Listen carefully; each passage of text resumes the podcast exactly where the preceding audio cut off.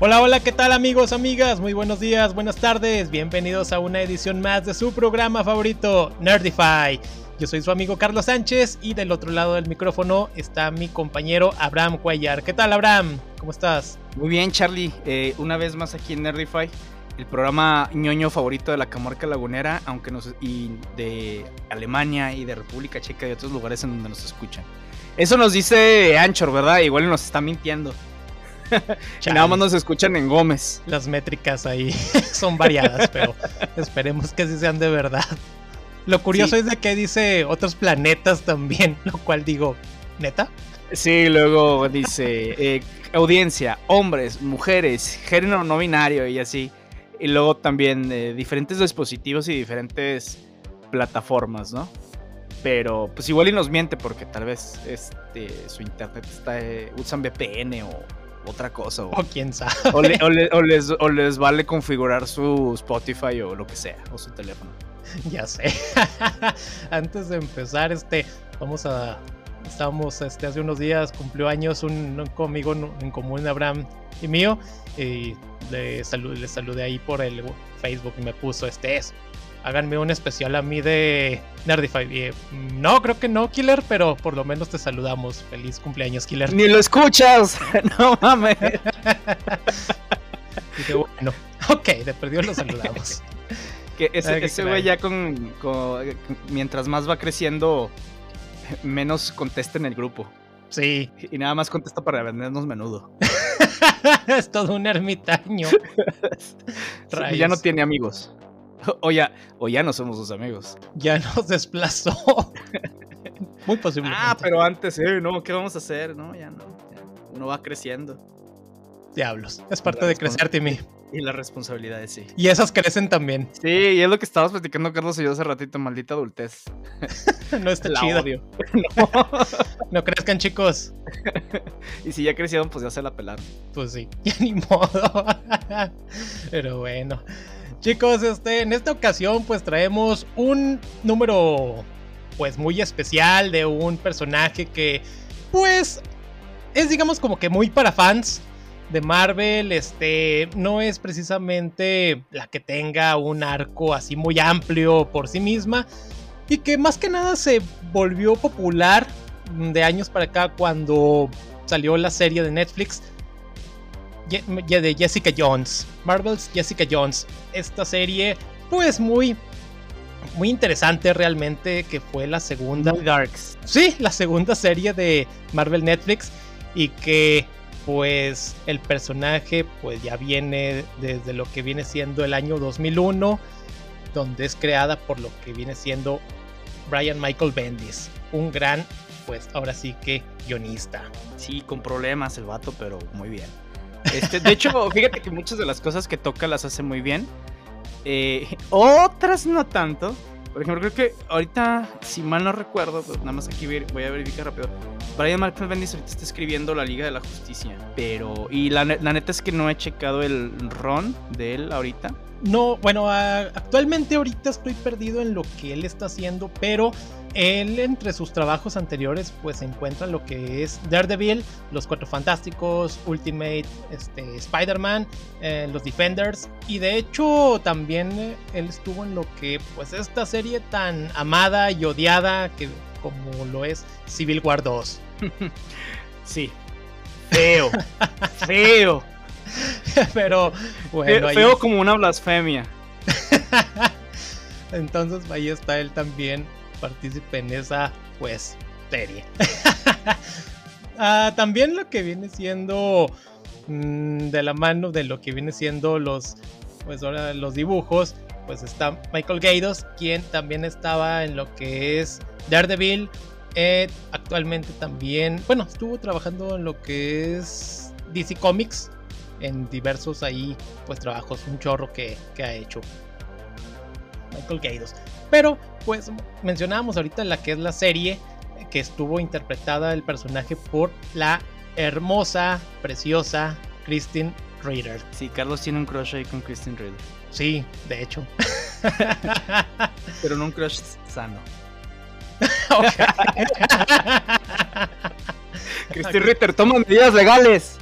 Kristen Ritter, a quien la vimos pues como Chloe en esa pues serie tan interesante como lo es Don't Trust the Bee on the Apartment 23 y como Jane Margolis en Breaking Bad. Interesantes los dos personajes. Ay, sí, ese de Breaking Bad hasta me rompió el corazoncito, pinche Walter culero.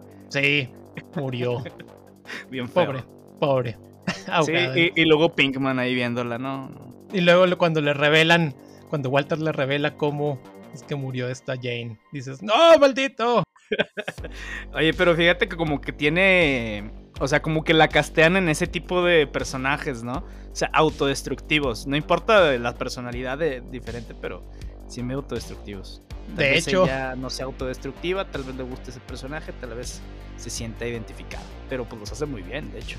Yo tenía una teoría muy interesante hace años en la cual lo que era esta Chloe que evolucionó en Jane Margolis y se convirtió en Jessica Jones. una, historia que me fumé un día. no le haga eso, compa, no le deja nada bueno. No, la legalizarán en algunas partes, pero pérese, pérese. Ahorita todavía no. ya, ya no tiene 15 años. Pero bueno, entonces chicos, pues mencionábamos de que pues vamos a hablar de lo que esta gran historia que pues estaban chocando de que pues ya va a cumplir 20 años que salió publicada, alias salen sale en septiembre de 2001, así que pues ya, ya llovió. O, sea, fíjate, todavía las de 2000 y feria es así como que no, güey, hace poco en los cómics y la moda, digo, ah, chis, espérate, 20 años. también, como hace ayer estaban leyendo este un trend que estaban haciendo varios creadores de, DC Comics sobre The New 52. Este, y luego, no, que hace 10 años y yo, vamos a la chingada. Yo como que todo lo siento reciente. Sí, también como por ejemplo lo que es Civil War, que sale ya para lo que es que 2005, 2006. Sí, por ahí. Dices, órale. También ya ya tiene sus años. Ah, los Ultimates también, o sea, bueno, yo los siento recientes, pero pues ya también ya tienen sus añitos. Ándale. Chale. Qué feo se va esto. Algunos de los que, la mayoría de los que nos escuchan tienen nuestra edad, pero hay otros que nos escuchan y, y todavía no nacían. O como cuando me di cuenta de que este tiempo había crecido por el tiempo había sumado mucho, mucho, es que cuando entré a la universidad había nacido mi sobrina ah, y ahora mi sobrina va a entrar a la universidad. Dije, rayos. Estoy viejo. sí. Pero, yo, de hecho me enteré un, un sobrino que tiene, no, un sobrino, ándale, un primo que tiene, soy diseños mayor que él. Y me estaban platicando ayer que, no, y ya se está titulando. Y yo, ah, su puta madre, perece. yo me acuerdo cuando entró a la universidad. ¿Cómo que ya se graduó? Como que ya tiene trabajo fijo y todo. Yo sé. Pero bueno, chicos, entonces pues vamos a entrar de una vez a esta gran historia que viene siendo Alias. Como mencionábamos, pues sale en lo que viene siendo 2001 y que está son 28 números dividida en 5 arcos, mm, unos más chidos que otros. Entonces, pues esta ex superheroína que tiene un pasado trágico y también presente pues algo tormentoso. Es una persona, como mencionábamos, autodestructiva, se sabotea a sí misma eh, y que en algún momento fue una superheroína llamada Jewel, cuando en sus inicios, ahora sí como heroína, pero que realmente no le fue muy bien, que digamos. No es la típica bienhechora, no es esa pues mujer que esté buscando tampoco lo que es aprobación masculina, ni mucho menos. Es una mujer fuerte, con problemas, pero... Muchos problemas. sí.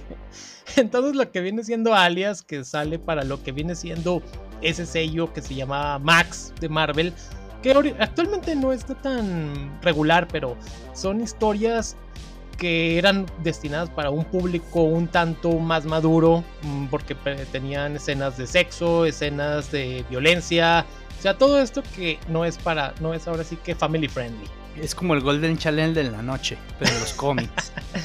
Aquí se, durante este sello, pues sale lo que, lo que Daredevil, bueno, creo que sí fue de Daredevil, pero el Punisher también este Deadpool, Deadpool Max.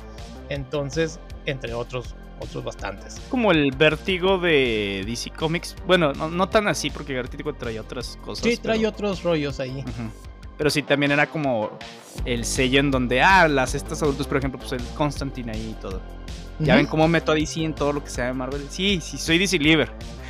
si me gusta Marvel, pues si me gusta más DC. No odio a Marvel, pero pues soy más parcial a otras historias. Entonces lo que viene siendo Alias en su momento cuando sale aquí en México, pues estuvo digamos como que en una mm, serie no tan regular. Salía en una parte flip de este el Punisher. Entonces hasta años después es cuando ahora sí que sacan los números de Jessica Jones. Tardaron porque por lo mismo, como no era un personaje tan ahora sí que ¿Quién los editaba? ¿Qué editorial era? En ese entonces creo que era Vid. Ah, pues con razón, ahí tienen su respuesta, chavos. Creo, creo, no me acuerdo, pero. entonces, este. Ya mencionando ahora sí lo que. Lo que viene siendo la primera historia de Jessica Jones. Bueno, no tal cual la primera, sino es uno de los arcos donde me gustaría tomarlo ahora sí como el inicio. Vamos a hablar de el pasado de Jessica Jones. ¿De dónde sale? Originalmente ella se llama Jessica Campbell. Entonces pues vamos a descubrir de que en su juventud, en su época de prepa, estuvo en la misma preparatoria que el gran Peter Parker en la Midtown. Vaya, vaya, ya, ya empezamos a saber por qué su vida es un desastre. no se acerquen a Peter, chavos. Entonces ella pues realmente. Y fíjate, a pesar de que el ñoñazo Peter Parker, ella tenía un crush con él.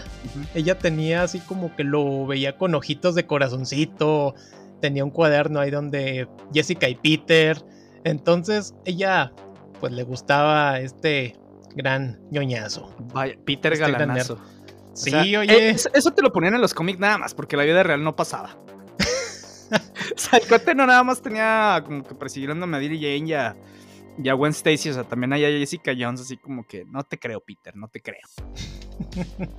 Entonces, ella estuvo presente cuando viene siendo la picadura, la mordedura de la araña radioactiva, que es cuando Jessica como que se le quiere acercar para decirle, oye, tú me, me gustas, pero pues el joven Peter Parker ni, ni fu ni fa con ella.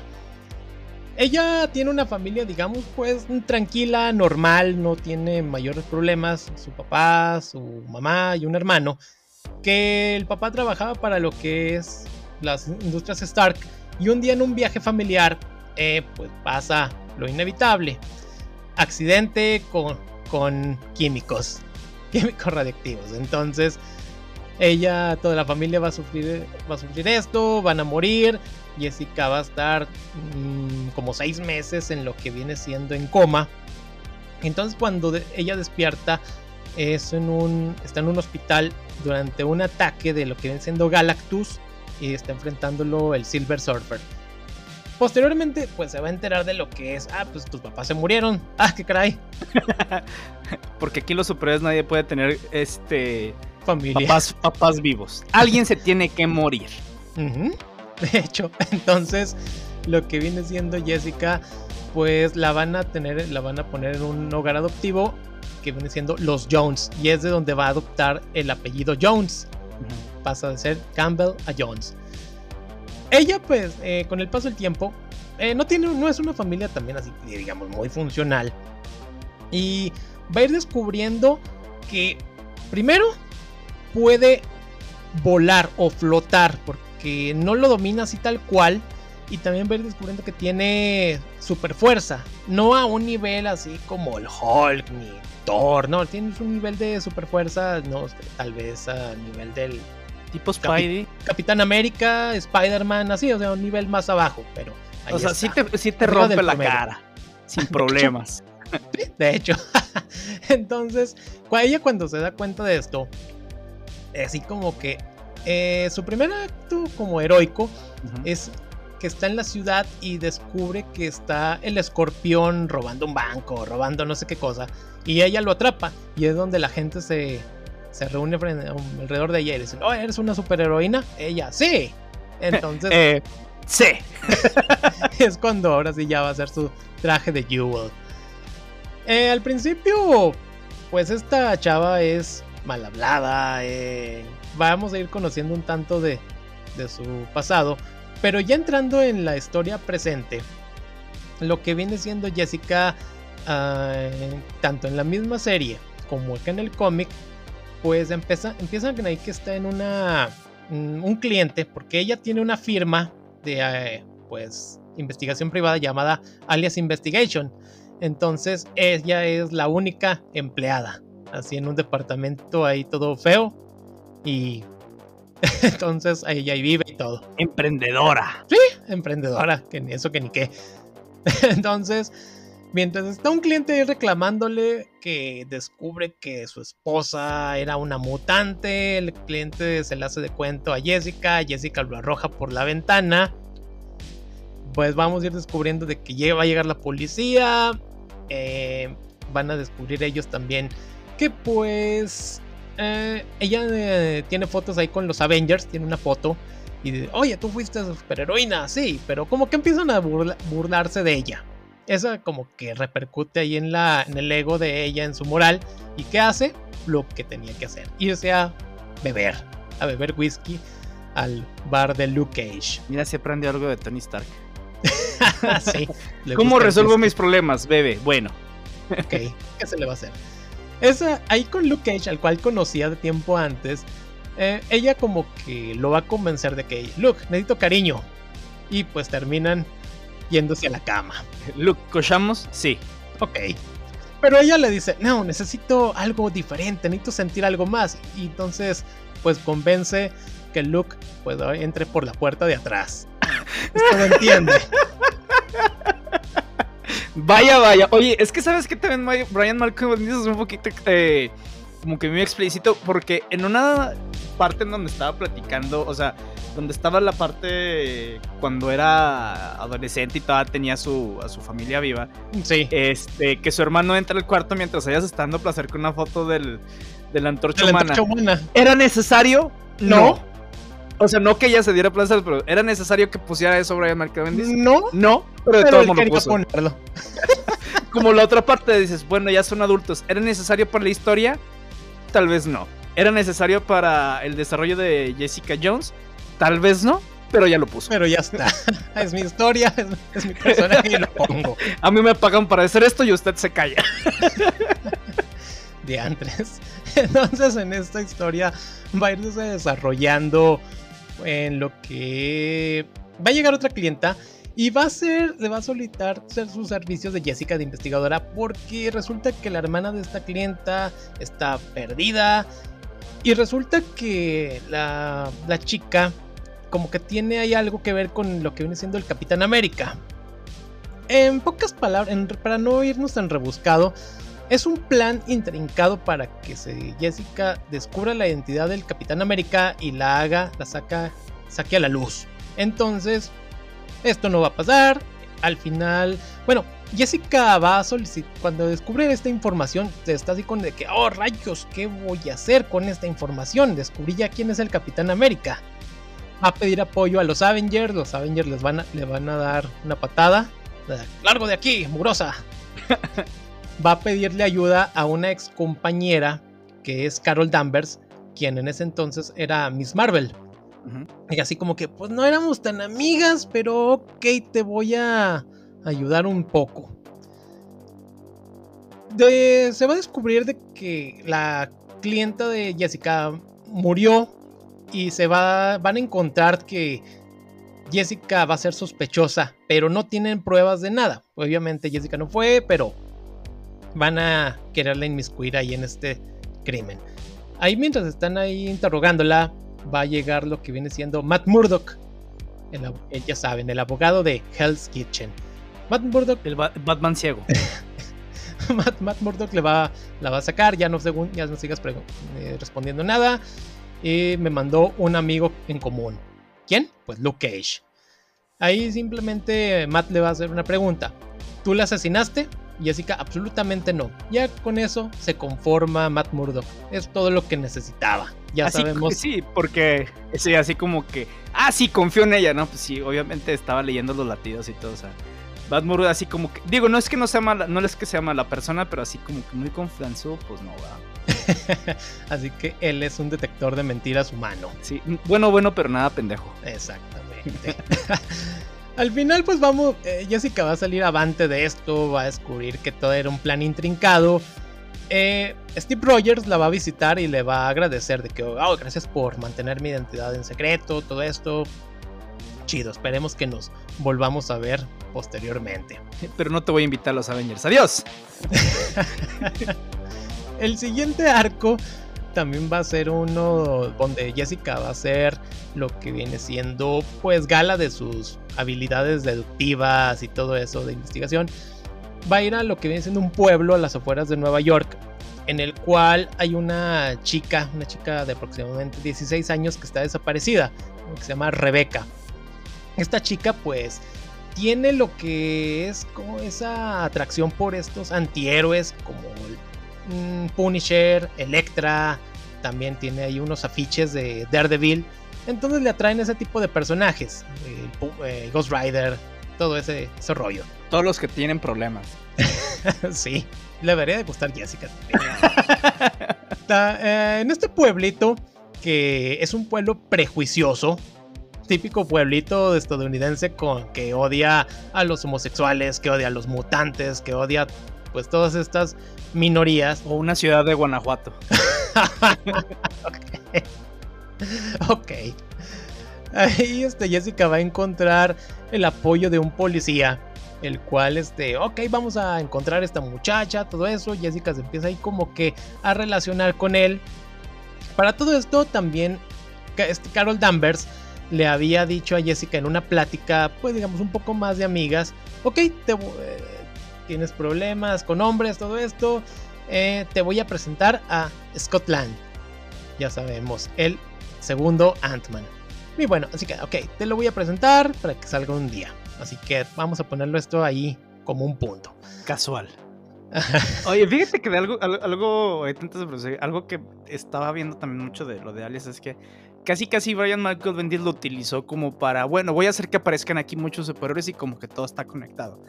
Que en un principio está chido, pero como que, no sé, siento que utiliza mucho a Jessica Jones como para decir, miren, también los puedo escribir a ellos, ¿eh? Guiño, guiño, Marvel. Sí, es que ahí si mal no recuerdo, como que le decían a Michael Bendis porque a él lo habían pasado a otra otro personaje, creo que iba a escribir a lo que era Jessica Drew, la Wonder, la Wonder, este, este Spider Woman, iba a decir Wonder Woman, no Spider Woman, entonces, sí, no, pero como que ya fueron ahí involucrando historias y entonces eh, decidieron, ok, vamos a mezclarlas ahí como no queriendo algo que pasaba con estos, estos personajes.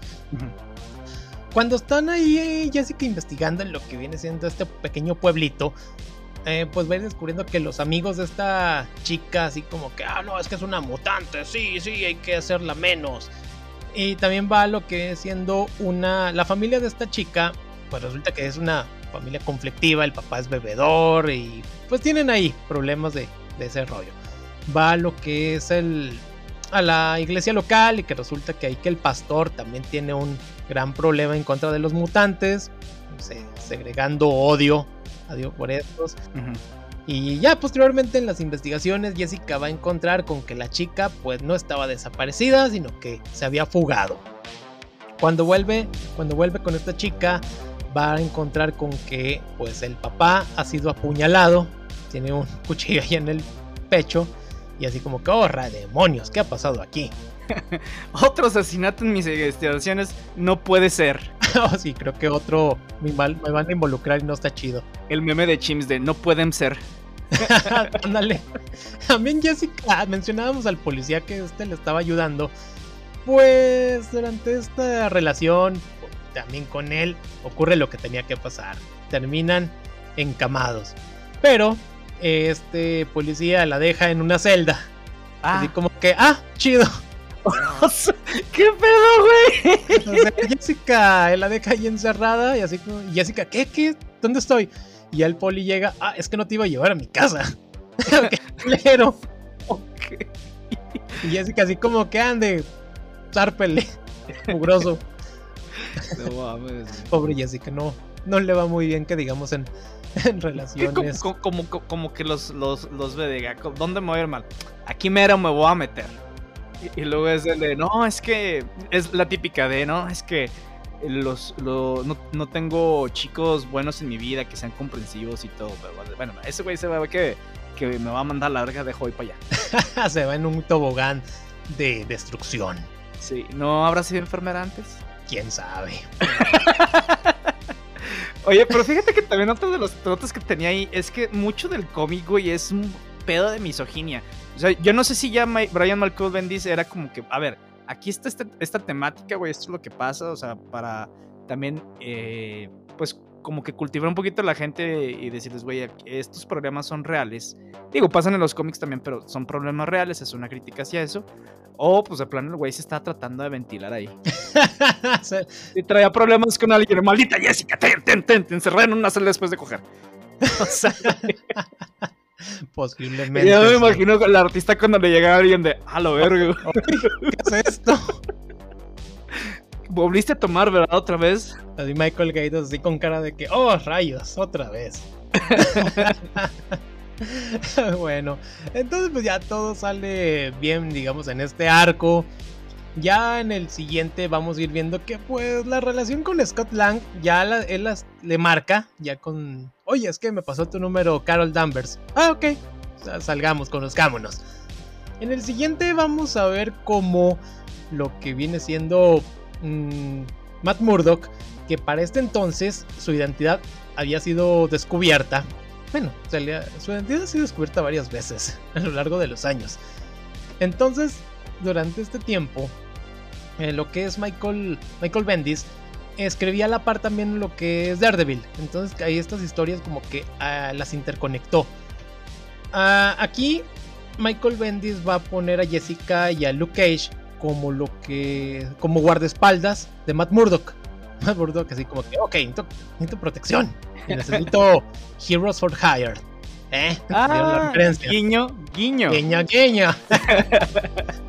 Entonces Jessica y Luke Cage van a estar de que, oye, me, me dijeron verdades de ti, que eres un que eres un conquistador de mujeres fuertes, este, superheroínas. Y Luke así como que, pues sí, porque son las que me resisten. ¿Entiendes? ¿Que no me ves? de hecho, en la traducción o en el español le ponen, estuviste con Hulka con She-Hulk. ¿Por qué le ponían Hulka? No sé, pero le ponían Hulka. El, traductor, ah, chinga su madre. ¿Quién, lo va a notar? Entre otras ahí personajes. También ahí vamos, eh, durante este tiempo, Matt Murdock estaba saliendo, adivinen con quién, con Black Widow, con Natasha Romanoff. Una de, persona con problemas. Una de sus tantas conquistas de Matt y que los amores de Matt Murdock no salen bien, definitivamente. No sé si son superhéroes, no se enamoren. A menos de que sean Superman, probablemente no les pase nada. Pero, si no, olvídenlo. No, no es, buen, no es buena combinación. Entonces, ahí va a aparecer una entrada por salida, lo que es Natasha. Entra lo que es ahí el despacho y luego ya sale. Mientras están ahí, digamos, discutiendo Luke y Jessica. También en este arco interesante vamos a ver cómo lo que viene siendo J. Jonah Jameson, él quiere una historia pues más o menos similar porque en otro de los periódicos que habían descubierto lo que la identidad de Matt Murdock, él quiere algo similar, adivinen con quién, con Spider-Man. Entonces, en una plática que tienen tanto Jessica y JJJ, oh, es que yo los odio, malditos superhéroes, bla bla bla, todo ese rollo. al final, este, Jessica, bueno, va a salir a la luz de que hay un problema con lo que viene siendo Matty Franklin. Matty Franklin, que viene siendo la tercera Spider-Woman, que está ahí, eh, que había como que desaparecido, tenía problemas esta, esta chica. Un día Jessica la va a encontrar en su departamento. ¿Por qué estaba Matty Franklin ahí? No saben, pero el caso es que ella llegó, esta chica, así con su traje de, de chica araña y toda confundida, toda pues así como sacada de onda. Ah, ¿dónde estoy? ¿Que no, que no estoy con la otra Jessica? Eh, no, la chica esta pues resulta que se va. Y Jessica misma también es como que, ¿qué? ¿Qué, acaba de pasar? Pero qué conveniente. Ah, lo empecé a investigar. Ah, ya llegó, aquí está. Ah, curiosamente, qué casualidad. Vaya, vaya. Soy una buena investigadora. Las cosas llegan por sí solas. Entonces, Jessica, entre lo que viene siendo ahí investigaciones, van a encontrar a lo que son los amigos de esta chica, van a encontrar que Matty Franklin está ahorita enrollada con un dealer, con un dealer que quiere ser a la postre un jefe mafioso y todo este rollo. Entonces, aquí hay un problema, pues, de Matty con un con un traficante. Güey, te digo, Brian Michael Bendis tenía problemas con las mujeres. o sea, ¿por, qué, a bolas tienen que meter combatos que nomás no? Que no, que realmente no son buenos. Entonces, Jessica va a terminar en una especie de antro en el cual, oye, me dijeron que tengo que venir aquí. Y no la dejan entrar por su facha, así como que, no, usted largo de aquí. Jessica se va a su departamento, saca los mejores trapos que tiene y ya se va. Da un cambiazo de, dices, oh, Jessica, bañadas y cambias. Ahí es de, de inmediato la, la dejan entrar y ahí investigando resulta que, oh sí, tienes que ir hasta la parte de arriba y están todos. Allí Jessica la, le permiten el acceso y ahí va a descubrir que Matty está en las piernas de este traficante, toda así como que, oh tranquila nena, estamos festejando tu cumpleaños, Matty toda drogada y los otros locos ahí también drogados y alcoholizados, mujeres y todo ese rollo. Un sábado cualquiera. Para Jessica va a ser una desagradable sorpresa. Es porque cuando ve que le dicen, oh, Mati, necesitamos otra vez de ti. Y Mati así como que, no, otra vez no, no quiero. Sí, sí, una vez más, nena, te necesitamos. Bueno, está bien.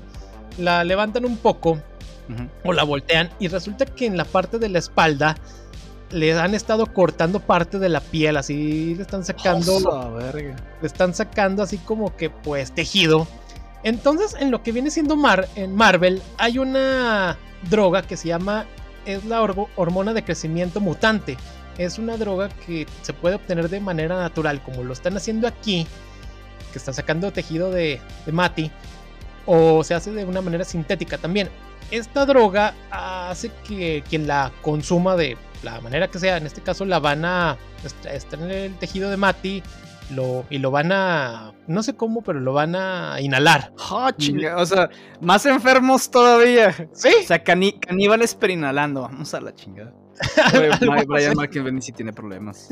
Entonces el, el rollo es de que pues esta hormona hace que el que la consuma mmm, tenga poderes temporales pero también va a tener un estado de, euforia y puede ser violento, todo esto. Y es donde Jessica dice, ¿qué diantres está pasando con esta gente? Están mal. Digo, aparte de que son drogas, básicamente no, vas a tener este ataques violentos y de euforia. O sea, pues drogas, ¿no? Normales. Sí, no, no, está muy mal aquí todo esto. Entonces, mientras Jessica quiere ayudarla, pues los que ya habían inhalado, resulta que tienen super fuerza y a la pobre Jessica la, la van a zarandear y la van a dejar casi casi muerta. A lo que pues este el dealer principal, oh, sáquenla de aquí, échenla a la basura. Y pobre Jessica termina ahí en un contenedor de basura, ahí en un callejón neoyorquino. Allí pues la va a saludar, bueno, la va a saludar, la va a encontrar lo que viene siendo Ben, ben Ulrich, quien también está investigando algo al respecto. Y oh, la va a ayudar, la va a llevar al hospital y le va a hacer unas preguntas a Jessica. Jessica, estos sujetos ¿Cómo eran? No, pues más o menos así. Tenían frentes prominentes. Eh, sí, ah, ese es un efecto secundario de la droga, que se les va haciendo ahí la frente excesivamente como cuadrada, grande, no sé. Nada, nada, se van quedando calvos así con las entradas. Entonces, pues ahí resulta de que ya cuando Jessica está más alivianada o medio alivianada, va a ir a su departamento y ¿quién la está esperando? Jessica Drew la otra Spider-Woman, quien la va a atacar. ¿Dónde está Mate? Le avienta unos rayos ahí eléctricos. En vez de preguntarle de buenas, no, la ataca Jessica. Así como que, oye, somos del mismo lado, cámara. Y wow, wow, wow, wow. ¿Qué no viste que es algo que tengo fotografía con los Avengers? ¿Dónde está la tuya, estúpida? Esto no le importó a la otra Jessica. Pero bueno, al final de cuentas ya termina así como que está bien, ya, ya. Vamos a en paz van a dar con otra dirección, así en una, como unos departamentos en los cuales eh, van a encontrar que está este personaje que se llama Speedball, uno de los New Warriors también, que este personaje que avienta unos como unas bolitas ahí, que hay, como explosivas. Y al principio así como que, oye, tú estás involucrado en eso también. Y el chavo Speedball les dice, no, yo también estoy investigando, vengo a ayudar a, a mi amiga. Al final, pues ahí entre los tres vencen a estos, a estos villanos, a estos pues drogadictos. A Mati la sacan. La sacan, Mati va a rehabilitación. Y después de tres meses va al, pues ahora sí que al despacho de Jessica, a la oficina y le da una placa con un recorte donde superhéroes ayudan a joven en peligro. Y así como que esto pues le ayuda moralmente a Jessica. De que Mati le dice ah, gracias, gracias, eres una gran, eres una gran, gran, personaje, eres chida. Sí, güey, le estaban cortando eh, piel de la estaban consumiendo, literalmente la están consumiendo. ya casi no. o sea. También en lo que viene siendo la historia de Jessica con, con Scott Lang, pues que tiene sus subidas y bajadas, de repente como que va bien, de repente Jessica lo echa a perder y luego de, de nueva cuenta vuelven a estar bien, o sea, es una relación ahí un tanto mm, tormentosa, como es la vida de Jessica. Le recomiendo una cosa a Jessica Jones, vaya a terapia. Urgentemente. sí. Pero, o sea, esa es como que la, parte chida, bueno, no para el personaje, pues, o sea, si existiera, güey, pero... O sea, lo que interesa del cómic como que ir leyendo su vida tormentosa. Porque hay, gente que pues sí se siente identificada con ciertas cosas, pero pues sí son cosas auto, este, muy autodestructivas que dices, mira, aquí hay estos números de audio ayuda, te recomiendo que vayas. de perdido le caldo de pollo para el alma, ya. mínimamente. Digo, ya. Ay, güey, te mamas. He perdido, no, no sé. El caso es que, bueno, después de este arco tan, pues ahora sí que interesante, mm, vamos a hablar un poquito más de lo que viene siendo de Jessica con el final, el llamado Purple. Ustedes me imagino que saben por qué Purple. Porque en este último arco va a hacer su aparición el Purple Man, el Dr. Zebediah Killgrave, a quien pues vimos en la serie de Jessica Jones, interpretado por David, David Tennant, una magnífica, creo que es el, yo me atrevo a decir que es el mejor villano de Marvel, del MCU de tanto películas y series. David Tennant. Pues que tampoco hay mucho de dónde agarrar. Pero el que creo que el que tiene motivos más interesantes, más chidos, más que de que control del universo y todo eso. Este tiene unos problemas de otro tipo.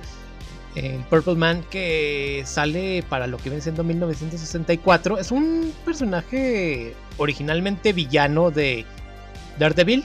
Sale en el Daredevil número 4. O sea, es bastante viejito.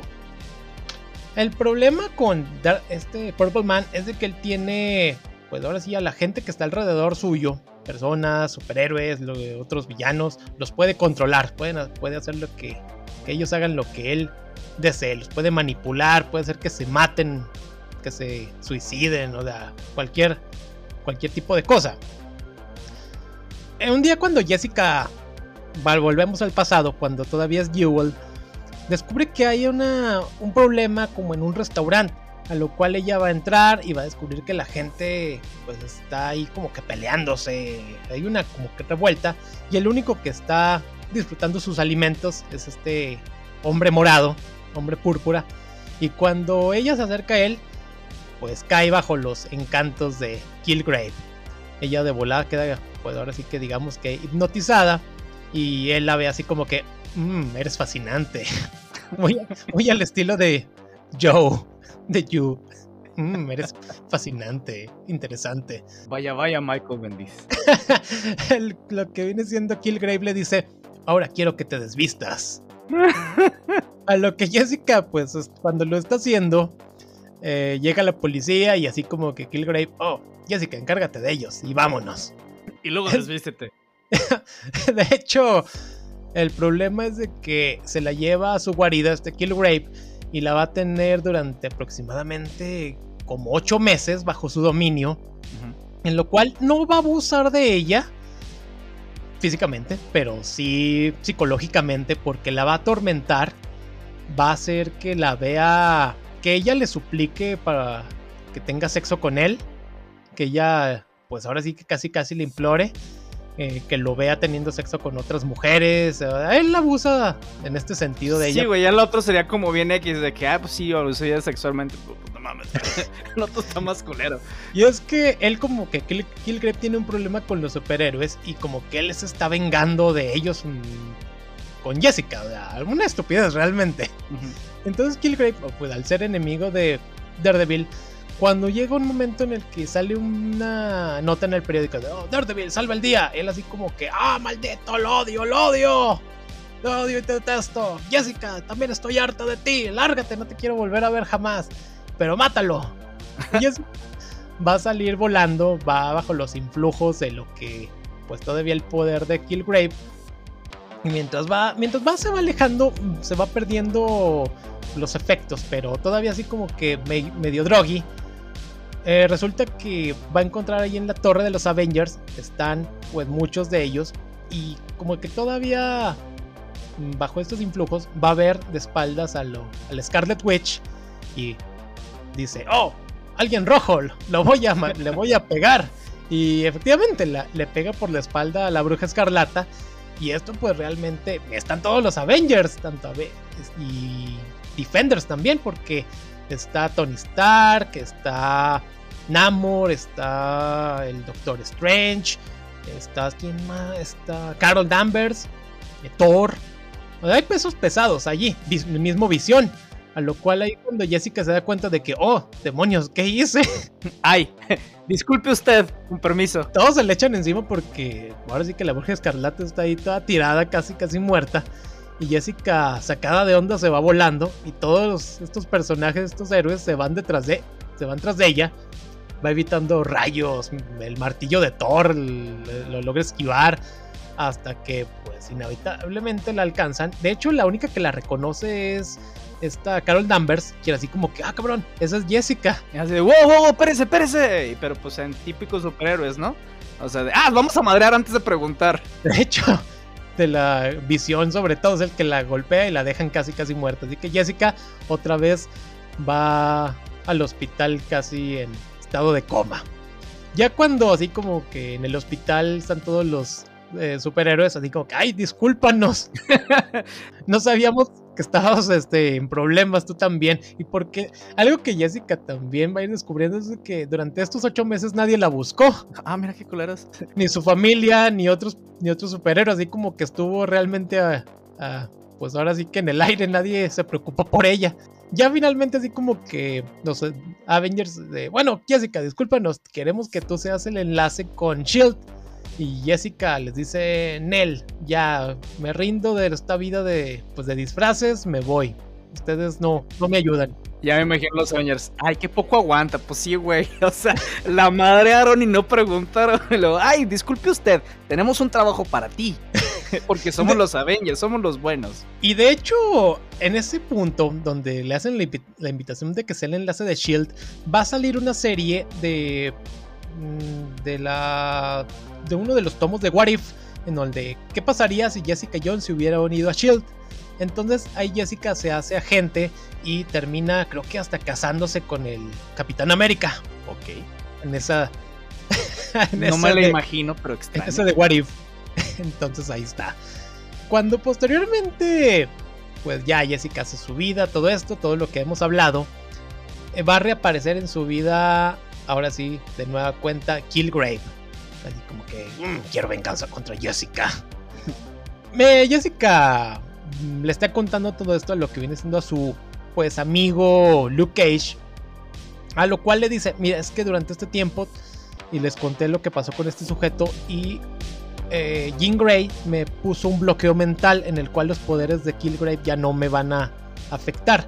Entonces esta reaparición de Killgrave ya no tiene pues ahora sí que efecto en ella y pues el pobre hombre púrpura va a terminar todo madreado por el, inclusive también el Capitán América que le va a hacer el paro a Jessica. Oh, disculpa, ya te habíamos madreado antes, ahora te vamos a ayudar a madrear a alguien. Ahora vale para madrear a alguien. sí, de hecho casi casi tiene una, una madriza gratis. ¿A quién? ¿A quién? No, pues al vato que no se puede defender. Órale. Entonces durante parece que ya todo es miel sobre hojuelas para la superheroína o ex superheroína. Entonces, durante una de las páginas, así como que ella nota algo raro en sí y se toca el abdomen, así como que, oh, creo que estoy embarazada. y vomito mucho. ¿Qué será? y no me ha bajado. ¿Qué será? ¿Qué, tendré? Seguro comí tacos. ok. Tengo una úlcera. O no sé. Pero bueno, el caso es que Jessica está con Scott Lang y le está contando, Scott, estoy embarazada. Y a lo que el hombre hormiga le dice, ¿soy el padre? Ah, mira qué culero. No, no eres el, no eres el padre. Bueno, adiós Jessica. En vez de asumir, wow, y que Jessica, que que Jessica le diga, ah, soy el padre. O sea, mira, luego, la estaba tildando de fácil. ¿Sí? Scott Lang. También no, eres una, una, una, No me acuerdo cómo es la, el dicho. Pero no eres especial, estúpido. no es lo que dice casi. pero bueno, el caso es de que Scott Lang la deja así como que estás embarazada. ¡Adiós, babosa! mientras que mientras tanto, Jessica, ¿qué va a hacer? Le está contando a Luke Cage: Luke, tú eres el papá. A lo que Luke, así como que, ¿de veras? Ok. Oye, pero por la puerta de atrás no se puede. Por el chiquillo no hay, no hay chiquillo. oh, maldita sea. Bueno, ok, lo escucharon, fue él. El caso es de que esta relación pues va a florecer para con los años siguientes. De hecho, eh, después de que termina lo que es Alias, va a continuar Jessica en otra serie que se llama The Pulse en la cual ella se va a hacer eh, también escritoria de lo que viene siendo el diario El Clarín, de una serie semanal, de una columna semanal que el mismo nombre, The Pulse. Y ahí vamos a ver todo el desarrollo de esta relación con Luke Cage, vamos a ver parte también ahí de lo que es un arco que se intercala con House of M. Y también pues, el embarazo de Jessica, que también se enfrenta a lo que viene siendo a Norman Osborn, el Duende Verde, y en una de las explosiones con las bombas de calabaza, ella cree que perdió al, a la bebé mientras está embarazada. Entonces Jessica en un acto de furia de que You killed my baby. Mientras están Luke y Spider-Man viendo así como que ¡ay! Se volvió loca. Aprende Spider-Man, así se trata al, duende verde. Lo va a matar. casi, casi. Entonces Jessica descubre públicamente la identidad de, de Norman Osborn como el duende. Ya pues vamos a ver que nace la bebé. Se van, le van a poner de nombre Daniel en honor a Danny Rand, que es el mejor amigo de Luke Cage. Danny Rand, eh, Iron Fist. Ay, qué bonito. Sí, porque la amistad siempre gana. La amistad es bonita. Es como de. Y lo que lo interesante aquí es el amor. El amor heterosexual. y Jessica de muchos amores. Sí. Pero bueno. Entonces ya posteriormente Jessica va a seguir saliendo en otras historias, pero ya de una manera un poco más, mucho menor. En lo que viene siendo el Civil War, Civil War 1, el mero bueno, va a aparecer, pero así como que, pues Luke está del bando de del Capitán América. A lo que le dice Jessica, necesito que tú y Daniel se vayan del país. Y las manda a Canadá. O sea, es la única aparición que tiene Jessica en, en Civil War. Sale también creo que en Secret Invasion. También un rol ahí más o menos menor. Y ya después de lo que viene siendo la serie de. Pues es que después de tanto pedo, yo diría, sí, güey, con permiso, ya me voy. Dice sobres. Entonces, ya después de lo que viene siendo esta serie de Netflix, ya vuelve a tener Jessica ahora sí de nueva cuenta a subir sus pues sus números. Sale una saga del mismo nombre, Jessica Jones. Jessica Jones volumen 1, Jessica Jones volumen 2, algo de Maria Hill. Y entonces aquí tenemos parte de esta, pues ahora sí que superheroína peculiar interesante, problemática, Depresiva. depresiva, alcohólica, suicida. bastante alcohólica. Eh, O sea, de hecho, sí, lo, sí lo, lo retrataron bien en la serie, güey. La primera temporada es una de esas. O sea, la, la primera temporada está muy, muy, muy buena. La segunda no está mal, obviamente, pero no llegó a, a ser la primera. Así que la- en la primera, pues se echaron la, toda la carne por el asador. La neta. Sí, y sobre todo teniendo a David Tennant, quien en la segunda temporada aparece, pero como visión, como unas visiones ahí que, que estaban. Y sí, de hecho, eso que mencionas es verdad. La segunda temporada no está tan buena como la primera. La primera realmente es una, una belleza, es una joya. Es que, ¿sabes que Yo también creo que eh, lo, lo hicieron ahí como echar toda la carne al asador con, con una de las historias más eh, emblemáticas de, de- de Alias, por ejemplo. Porque, eh, pues, en realidad Netflix no sabía si iba a continuar con algunas de las propiedades. Tampoco Marvel sabía si le iba a dejar a Netflix hacer cosas. ¿Qué iba a pasar? Creo que el único que tal vez mantuvo cierta eh, tracción en todas sus temporadas fue Daredevil. Sí, digo, hay unas más débiles que otras, pero en general están buenas todas. Este, y Jessica Jones, digo, la segunda no se me hizo mala, pero pues sí, no es la primera. La primera echaron- No tuvo ese punch. Exactamente, o sea, echaron toda la carne por el asador ahí. Pues pues, digo, y, y no los culpo, es de que, pues quién sabe si vamos a poder hacer esto, pues de una vez. Sí, que salga. De hecho, también, pues, Michael Bendis, ya después de la serie de los Defenders, sale en cómic también los nuevos Defenders, ya con ellos cuatro, que de hecho creo que Daredevil nunca había sido un Defender. Pero pues la magia, Pero acá de, ya la magia de las propiedades en, en televisión y en el cine. Hacen, hacen que todo se acomode. Y también ahí es otro donde aparece esta, esta chica en los Defenders. Sí, pero, o sea, y Kristen, de lo que platicamos al principio, Kristen Ritter, o sea, sí enarboló muy bien el personaje. Digo, le quedan los personajes también, este, de ese tipo. Pero la verdad sí pudo como quedarnos a esa Jessica Jones atormentada, eh, que se iba al alcoholismo luego, luego, que este, no tenía un buena autoestima sobre ella, que sí alajaba a las personas, pero por, te- por temor a que precisamente que la, la hicieran un lado, ¿no? Que la lastimaran, ¿sí? Sí, digo, y después se encuentra en Luke Cage, pues ahí algo. Este. Más allá de sexo duro y. y- porque, porque eso estuvo divertido también en la serie. rompecamas. Exactamente, de órale. Si se dan con todo, ya me imagino los videos. ¡Ay! Rayos. No, otra vez no. Me quería dormir temprano. Diantres. Malditos. No me dejan dormir. me imagino al vecino adolescente. Oh, sí. Hoy cena Pancho. Ok. Oh, ahí viene el, ahí viene la flaca. Al morrillo de 14 años de por ahí. ¡Yay! Ya sé. Ah, rayos. ¿Cómo le, se llamaba en la serie esta de Apartment 23 que tenía un cómic que le hicieron en Japón? Tall, Slut- tall Slut, no pan, no Ah, panis. su madre, no, no sé. Sí, algo así. Alta flaca sin bragas. Alta, alta guarrilla sin bragas, algo No así. sé, pero me sorprende que sepas eso, güey. Oye, yo vi esa serie, estaba muy chida. No, yo no digo de la serie, yo digo de lo de la parte japonesa, güey. Ah, Sí, yo, se llamaba yo el- también sabía que existía la serie, digo, no, no la terminé viendo porque pues X, pero... Es más, me interesó esa serie porque salía, era como que el regreso de este... Ay, el que la hizo de Dawson's Creek, se me olvida el nombre. ah sí, sí, Vanderbilt, sí. algo así. Ajá. James, James Ajá, que la hacía del mismo. Este, Entonces, por eso. era amigo de, de Chloe. Sí, entonces fue la única que se quedó. Ah, digo, sí reconocí después a Kristen Ritter por esa, pero este, wow.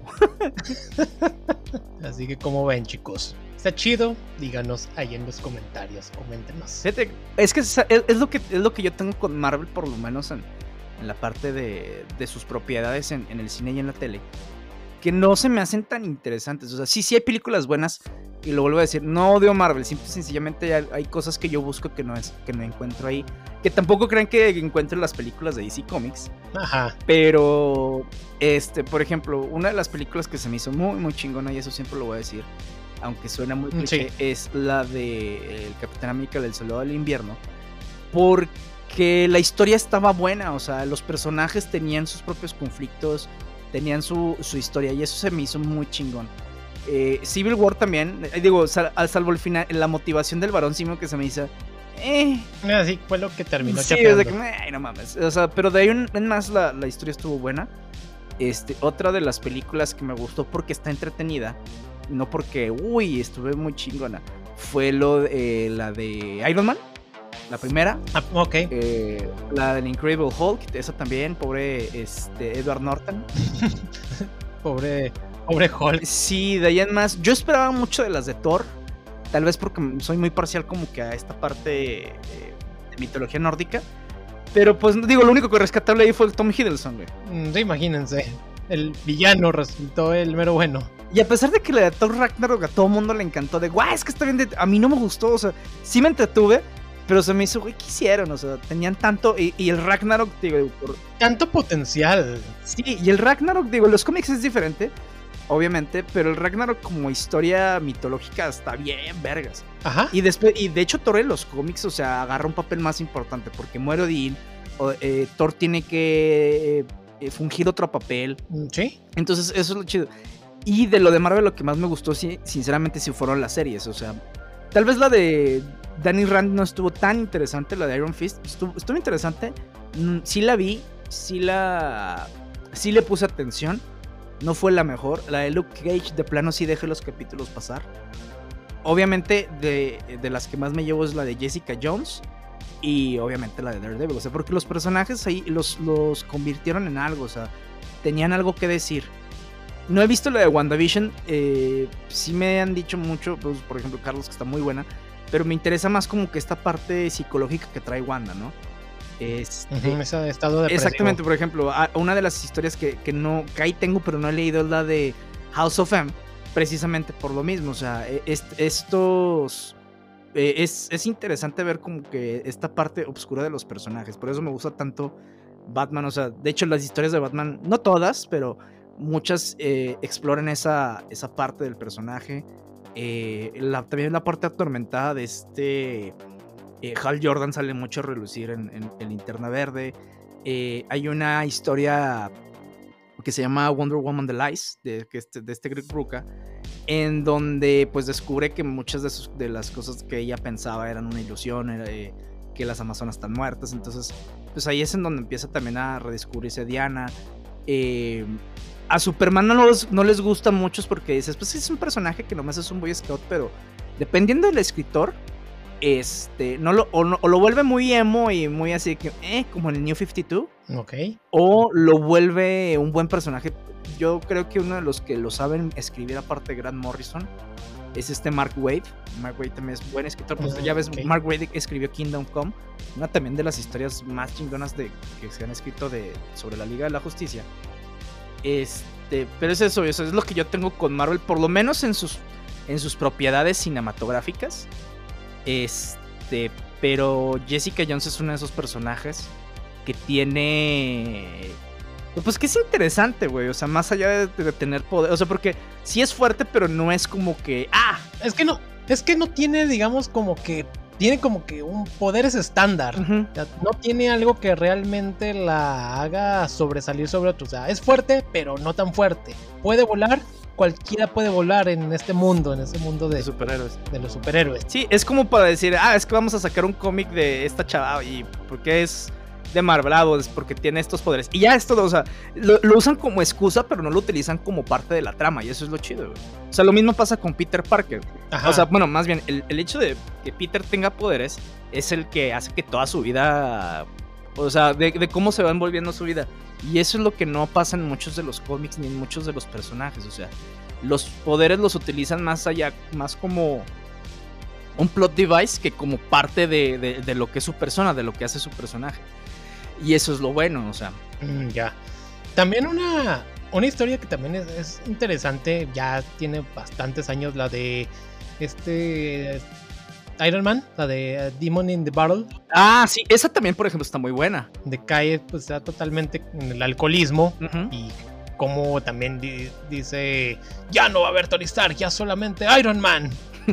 y pues también está ahí queriendo hacer auto- actos heroicos, pero está no está en Está buen ebrio. en buen estado, sí, y termina perjudicando más de lo que de lo que Sí, ayuda. digo que quisieron hacer un guiño, porque de hecho es un guiño, ni siquiera es parte de, de la trama, en la de Iron Man 2. Pero esa historia, digo, y, entiendo ya después. Que está muriendo, que supuestamente está muriendo y pues dice, como que dice, ay, pues ya, ya que. Sí, o sea, y entiendo que por qué no quisieron después explorar todo ese tema, sobre todo después de que Disney compró a Marvel. Sí, pues ya no. Pero pues es un eso, es una temática muy eso eso era lo chido de Marvel, por ejemplo, en los cómics. O sea, que agarraba problemas reales y los, los transportaba a las páginas de cómic con los superhéroes. O sea, el alcoholismo de este. ¿Cómo se llama? De, Tony Stark. Estos temas de autoestima, tanto de, Jessica Jones, el tema del, del, pedo psicológico que traía Wanda. En los Ultimates hicieron un desmadre ahí, con porque pues ya después Wanda y Pietro eran, este, tenían incesto y parecía Game of Thrones ahí, güey. O sea, estaba, medio cabrón. Es... También por ejemplo, este Cíclope, que también es un personaje que pues no es tan heroico como... Sí, no, Cíclope, o sea, los X-Men son súper interesantes, güey. Desde, creo que de esas propiedades muy específicas de Marvel, que tiene, o sea, que puede ser un solo mundo de mutantes y no necesita todo Marvel, o sea. Sí, de hecho. Y cada personaje pues tiene ahora sí pues es que para empezar, ¿de dónde salen los X-Men? O sea, los X-Men salen como un reflejo del rechazo que había social en Estados Unidos. Sí, de discriminación racial, de discriminación este, de género, de etcétera. Todo tipo. Y como mucha gente pues se ve reflejada en ellos y que pues muchos de estos mutantes ahora sí que desde lo que vienen siendo una persona, digamos, normal, o sea, que tiene sus poderes, que no tiene a otros que tienen, pues ahora sí que, que que paren parecer rana y que pueden parecer ave y que tienen plumas, todo hay de mutantes a mutantes. Algunos que tienen que refugiarse hasta en las alcantarillas porque son totalmente rechazados a diferencia de otros que pueden pasar desapercibidos hasta que sacan sus, sus poderes. Sí, o sea, por ejemplo también con Bruce Banner es un tema que está muy muy interesante. Eh, en donde básicamente pues el güey ya no tiene vida, o sea, tiene, tiene que andar de un lugar a otro temiendo también que algo pase con Hulk, que sí lo exploraron. Y cómo lo persiguen los militares también. Exactamente, que sí lo exploraron mucho y por eso me gustó esa película. Digo, eh, con sus expresiones de, de ahí de que tienen que meterle cosas, pero por eso me gustó también mucho eh, Edward Norton en ese papel. Ajá. Este, siento que Hulk en el universo Marvel lo desaprovecharon demasiado o sea, muchísimo. Y, Hulk pasó de ser esta fuerza con la que hay que competir, con la que todo mundo trae un pedo. Es que, güey, no sabemos qué va a pasar con este cabrón. Y, la fuerza de este güey puede destruirnos a todos. Sí. Y de esa preocupación a que pasen que sea como comic relief, se me hace muy de. Pues, eh. Mm. Sí, entonces mucho potencial. Yo entiendo, digo, y también la, fórmula que utilizó Marvel y ya Disney pues les funcionó mucho. No te voy a decir que no, sí, sí les funcionó. Pero pues bueno, yo para a mi gusto yo estaba esperando otro tipo de, historias. Mm, sí, es que pues ahora sí que para el, mercado al que van quieren abarcar más público que solamente la gente comiquera, o sea, quieren niños, quieren que los papás, quieren que todo. Y pues esto es algo así como que, ay, es que eso no se parece a los cómics. Pues lamentablemente no, pero pues es lo que es lo que está. Sí, digo, también lo chido de aquí es que pues hay mucha gente que a partir de esto se empezó a interesar en los cómics y este pues que se han vendido más. Desafortunadamente para mí eh, la eh, no te digo que en todas, pero la calidad de, las historias está bajando mucho eh, en muchas partes, no nada más en, Marvel, también en DC y en otros. y, los cómics que están resurgiendo son estos cómics de otras compañías eh, como por ejemplo Image, como por ejemplo este, Avatar Press, o sea, otras compañías más, eh, más independientes. Sí, los que, los que mencionamos hace unos podcasts de los primeros. Las de Aftershock. Sí, en donde las historias están tomando vida de forma diferente. O sea, tienes una deconstrucción también de superhéroes en The Voice. Este, tienes eh, otra deconstrucción en Invincible. Tiene, o sea, y no nada más se deconstruyen superhéroes, sino que también los construyen de, de otra manera. Este, en donde las historias son, son más eh, enganchantes. Entonces, por ejemplo, DC lo que tenía, no nada más de DC Comics, porque también muchas de las cosas que hacía DC antes de los 70s, antes de que empezaba esta ola de, los escritores que, que crecieron con los cómics, este, pues básicamente las historietas sí, por, por eso decían que eran para niños. O sea, las historias eran autoconclusivas, los cómics eran muy, muy sosos. Eran básicamente sí para que lo vieran los niños. O sea, era como si te pasaran las caricaturas Eh, no te digo que la de Batman de la serie animada, porque es así, es punto y aparte. Ajá. Pero, por ejemplo, ahorita que están HBO Max las de Superman, las estoy viendo cada vez que estoy comiendo. Y están entretenidas. Sí tienen temáticas, pero pues básicamente también son para niños. Justice League Action que la pasan es para niños. Y es esas eran las historietas de antes. Pero llegan los 70. Sí, es que pues, pues es que mucho tuvo que ver con ese sello que les tuvieron que poner de esa pues Sí, de, Comic Code Authority. Y que después les valió quieta y se la pasaron por un tubo, Creo que el único que lo sigue utilizando es Archie, son los cómics de Archie. De Archie. Como que tenga, ahí le va dinerito. ¡Ay, gracias! sí, porque ya cada quien utiliza su propio este, rating, que no está mal, o sea, está bien decir, ¿sabes qué? Estas historias son para a estas edades y estas historias son para estas otras, no pasa nada.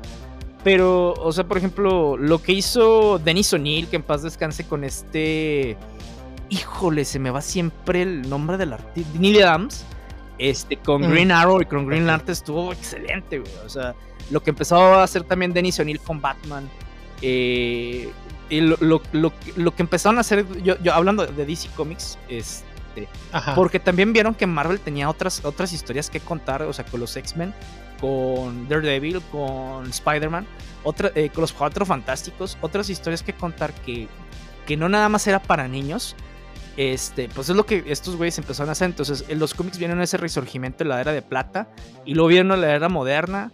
Este, y a partir del 2000 y pico, casi creo que en esta década, bueno, en la década pasada, la de 2010, siento yo que los cómics empezaron a bajar muchísimo. Sí, New 52 como que le dio el boom de, wow, el interés. Hubo historias buenas, también de Marvel Now, este, hubo historias ahí muy chidas. Una que a mí me interesó, pero que la, de plano, como que este Matt Fraction, yo siento que se vendió demasiado. Bueno, que, vendió demasiado su ah, imagen y luego que de, plano no. Fue la de Fear Itself. Mm, sí. Que la estaba. O sea, el marketing de esa, de esa saga estuvo bien chingón. ¿Qué pasa si este, ¿cómo se llama? Cíclope agarrará como que los ideales de Magneto. ¿Qué pasa cuando Thor ya no puede cargar otra vez su martillo? ¿Qué pasa si Spider... O sea, y, la premisa estuvo muy chingona y pues la verdad es que estuvo muy X a final de cuentas, ¿no? Mm, Pero, este, te digo, son, son esas premisas. Esas premisas que ya no llegaron a nada. Y ahorita, eh, la verdad es que no hay unas sagas que me hagan decir de, wow, estos cómics este, están muy interesantes.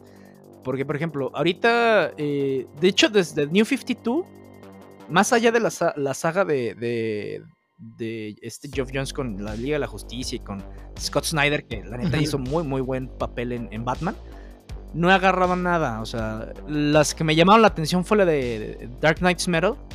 Pero la neta, es que es, es una fumadez. O sea, parece que Scott Snyder andaba crico y decidió escribir y estaba escuchando heavy metal. O, también la que salió hace poco, la de los Three Jokers. Ah, sí, mira, y ese es un planteamiento que hizo Geoff Jones, que lo hizo al principio cuando sale esa idea eh, en una saga de Justice League. Sí. Y luego ya la plantea acá con, con la novela gráfica. No está mal la historia, pero es que no aporta nada. O sea, no aporta absolutamente nada más allá de porque, aparte, o sea, e, está, está conflictuándose con otro de los escritores que hizo buenas eh, historias de Batman con el Guasón, con este Scott Snyder. Y la conflictó demasiado, entonces dices, güey, o sea. Y este Morrison también, sí, ¿verdad? O sea, ándale, Morrison sacó. Morrison regresó el Guasón otro pedo muy diferente. Y de hecho, es más, me gusta más. Y eso me estaba gustando muchísimo. Cuando parece que Batman muere este, Dick Grayson ya toma ah, el manto. Y la neta, esa, esa, dinámica entre Dick Grayson como Batman y Damian Wayne como Robin, o sea, estuvo muy chingona. A mí me encanta ese, ese ron de Morrison con Batman y Robin. Y, me interesaba muchísimo ver hasta, cómo llegaba Dick Grayson. ¿Dónde llegaba? Digo, ya obviamente el plan siempre fue traer a Bruce de vuelta. Pero Dick Grayson seguía como Batman. Ya después empieza New 52 y regresan a Dick Grayson como Nightwing. Y creo que eso, o sea, digo, entiendo por qué hicieron el, cambio, pero, o sea, le quita muchísimo a, los personajes. Y te digo, ahora de los cómics que están ahorita saliendo, pues la verdad es que me interesa leer, por ejemplo, el de Future State, de, digo, Future State, de DC Comics, nada más como por el morbo de ver qué, qué traen, eh, cómo, cómo se supone que va a estar el futuro de la Liga de la Justicia. Pero de ahí en más, pues la neta es que no no, no, no, me, no me entusiasma. Creo que los cómics con buenas historias sí murieron en, los, en la primera década del 2000, que fue creo que la última década con muy buenas historias en todas las compañías. Este, porque te digo, estaba Jessica Jones, este, este, traía muy buena atracción. Este, ay, se me va el nombre. Eh, John Constantine con la de Hellblazer. Ah, ok. Este, otra también de. Sí, con Swamp Thing. Eh, ándale, Swamp Thing. O sea, güey, la neta. Y luego, es más, Scott Snyder hizo buen, buen, buen run de, de Swamp Thing.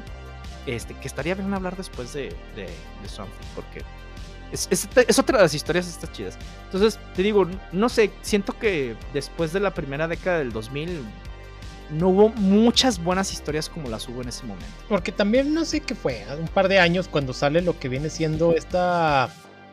Este, cuando llega Spider-Man 800, la historia que te había contado de donde Norman Osborn tiene al simbiote de Carnage, uh -huh, uh -huh. que se convierte en este el Red Goblin, que dices, ok, la unión de dos villanos muy interesantes, pero creo que también no, no pasó más, o sea, no hubo... Sí, ya nada más como que es puro shock value, ¿no? Chido de mira, vendemos este número y ya no nos importa lo demás de la historia. O sea, sí, sí siento que ya no le invierten a los personajes.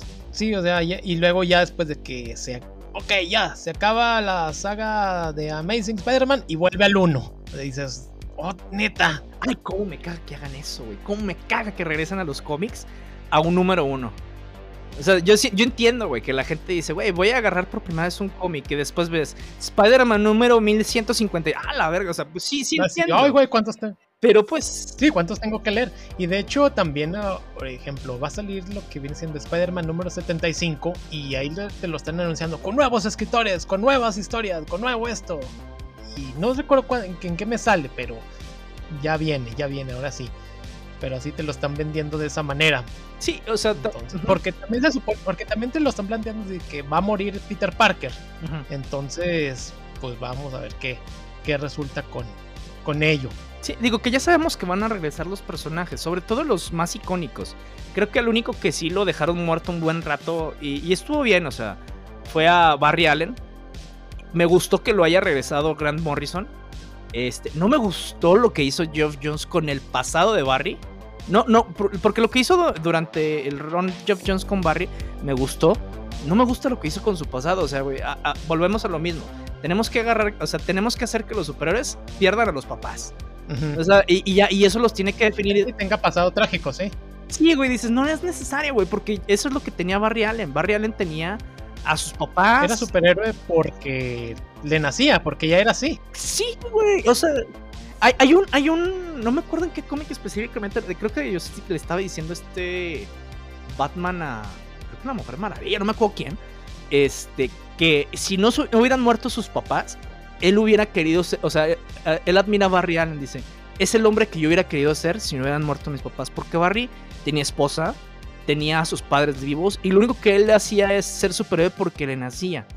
Entonces, y, bueno, eso fue lo que no me gustó. Ya después hablaremos de Flash en eso, pero ya te digo, eh, siento que después de la década de 2010 ya no hubo más cómics que, que, que, que le dejaran bien a los personajes, o sea, que interpretaran a los personajes de otra manera, que incluso que hasta los marcara.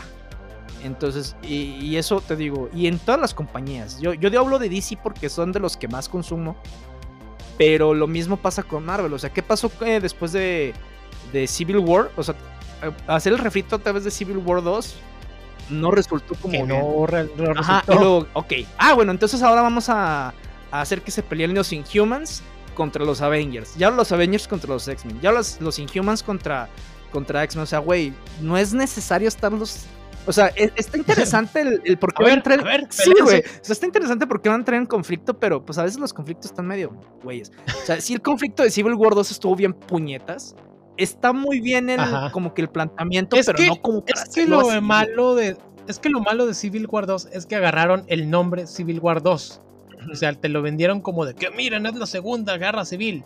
Cuando tal vez si le hubieran puesto otro nombre, hubiera sido de. Ok, la historia está no está tan uh -huh. peor y no tiene y no agarra no embarra al Civil War pero como que quisieron valerse de la fama sí del original y para vamos a vender. Sí, y siento que salió más o menos como por ahí de que cuando salió la película, me estoy equivocando. Mm, más o menos, sí. Sí, como que ahí los O sea, sí sé por qué quieren hacer eso, güey, pero, o sea, la neta es que a- le haces un deservicio a, a- a la misma saga que ya tenías, güey. Y agarrando a la Capitana Marvel. Sí, o sea, y es, más, a todo mundo le cagó Carol Danvers ahí, güey. Yo que no conocía muy bien a Carol Danvers, o sea, ahí dije, ya, ya, güey, agárrela chingazos, mátela. O sea, por- porque ni siquiera sus motivaciones también, y hasta me cagó, o sea, me cayó gorda. O sea, hubiera podido ser cualquier superhéroe, pero si tuviera esas, como tiene esas motivaciones, dices, sé X, güey. No, no, no sé. Entonces siento que esa era de los cómics. digo, algún día renacerá, no sé, espero que sí. Este, pero siento que esa era de los cómics murió con, con este, en la primera década del 2000. O sea, donde tenías una Jessica Jones, en donde tenías este Grant Morrison con, cierta, con, algunas historias, en donde Joe Jones está descubriendo ciertas cosas, en donde tenías, este, bueno, donde teníamos vivo todavía Denis O'Neill, este, donde Mark Waid todavía escribía ciertos cómics, o sea, de, de DC, en donde Jim Lee incluso, eh, es más, una de las historias que más me gusta de la Liga de la Justicia es una que escribió este Alex Ross y, y pintó también Alex Ross que se llama Justice. Este, o sea, te dan historias buenas, güey. Pero pues acá como que ya todo se trata de interconectarlo todo, de shock value cada rato, güey. En historias de, mira, hay tres guasones. Ah, y ya no, o sea, X. Por ejemplo, volver otra vez a los... A, a revivir el universo de Watchmen nada más para ordeñar esa vaca y ponerlo con el universo de DC Comics que Sí. que la neta, o sea, más allá de que todo el mundo pensaba que Superman y Doctor Manhattan se iban a enfrentar, que eso es lo que estaban haciendo, vender esa parte de los cómics. Que se enfrentan de cierta manera con parte filosófica y no está mal, pero siento que hacerle marketing para eso y la verdad es que la historia no aportó mucho, güey. O sea, no, siento que nada más están tratando de vender por vender. No, órales. Chale, qué mal. Ahí, ese fue, ese fue, Maldito ese capitalismo. fue mi rant. Maldito capitalismo. pues así son las cosas, chicos. Entonces, pues bueno, después de hablar de alias, Jessica, y un poco de, pues aquí, un poco opiniones de la actualidad o el presente de los cómics. Y que por cierto siguen sin llegar de los cómics acá el joven Abraham. Maldito. oh, fíjate que precisamente hoy estaba hablando con los de Profeco diciéndoles, güey, o sea, ya tampoco ustedes me están contestando, hijos de su chingada madre. Y ya nada más ahorita me dijo, no, sí, mándenos. Órale. Pues ya les mandé, güey, o sea, neta sí, estoy muy imputado. De hecho, hoy me estaba acordando de, ay, güey, no mames, gasté 700 pesos en cómics que no me, hayan no me han llegado. Y son cómics buenos, güey. Chale. Pero bueno. Bueno, chavos, eso ha sido todo por este capítulo. En el siguiente tendremos a- al hombre más poderoso de Eternia. Probablemente. Y recuerden, Killgrave made me do it.